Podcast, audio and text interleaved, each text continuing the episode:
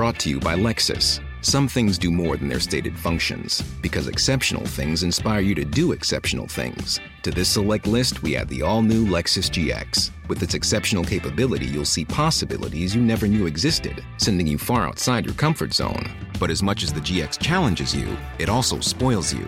Its intuitive technology and luxurious features mean that wherever you go, you'll never go without. Live up to it. The all new Lexus GX.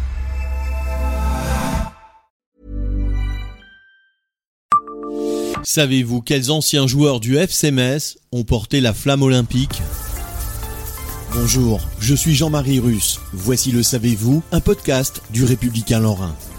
Au moins deux joueurs qui ont évolué au FC Metz ont eu le privilège de porter la flamme olympique. Un, lors de la cérémonie d'ouverture des JO d'hiver de Pyeongchang en 2018. Un autre, 72 ans plus tôt, avant les Jeux de Londres. Avec deux buts et aucune passe décisive en 16 matchs lors de son passage au FC Metz en 2005-2006, le milieu offensif sud-coréen Han Jung-wan n'a pas laissé un souvenir impérissable en Moselle. Malgré ses performances en demi-teinte en Lorraine, Jung-wan est une star nationale en Corée du Sud pour avoir marqué le but de la qualification face à l'Italie en huitième de finale de la Coupe du Monde 2002. Preuve de sa popularité, il a été choisi pour être l'un des derniers relayeurs à transmettre la flamme olympique avant l'allumage de la vasque du stade de Pyeongchang le 9 février 2018 à l'occasion de la cérémonie d'ouverture des 23e Jeux olympiques d'hiver. Han Jung-wan n'est pas le seul joueur passé par le FC Metz à avoir eu ce privilège. L'ancien résistant Charles Val a porté la flamme lors de son passage à Beach en juin 1946, deux ans avant les Jeux olympiques de Londres. Il était alors joueur de l'Union sportive bichoise. Ce n'est qu'en 1948 qu'il a revêtu le maillot du FC Metz après avoir été sollicité par le président du club grenat Raymond Erlory.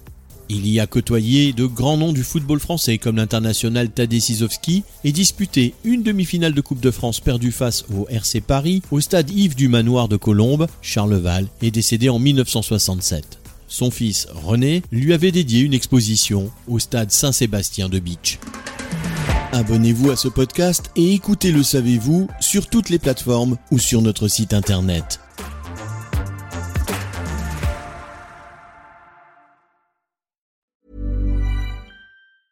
Brought to you by Lexus. Some things do more than their stated functions, because exceptional things inspire you to do exceptional things. To this select list, we add the all new Lexus GX. With its exceptional capability, you'll see possibilities you never knew existed, sending you far outside your comfort zone.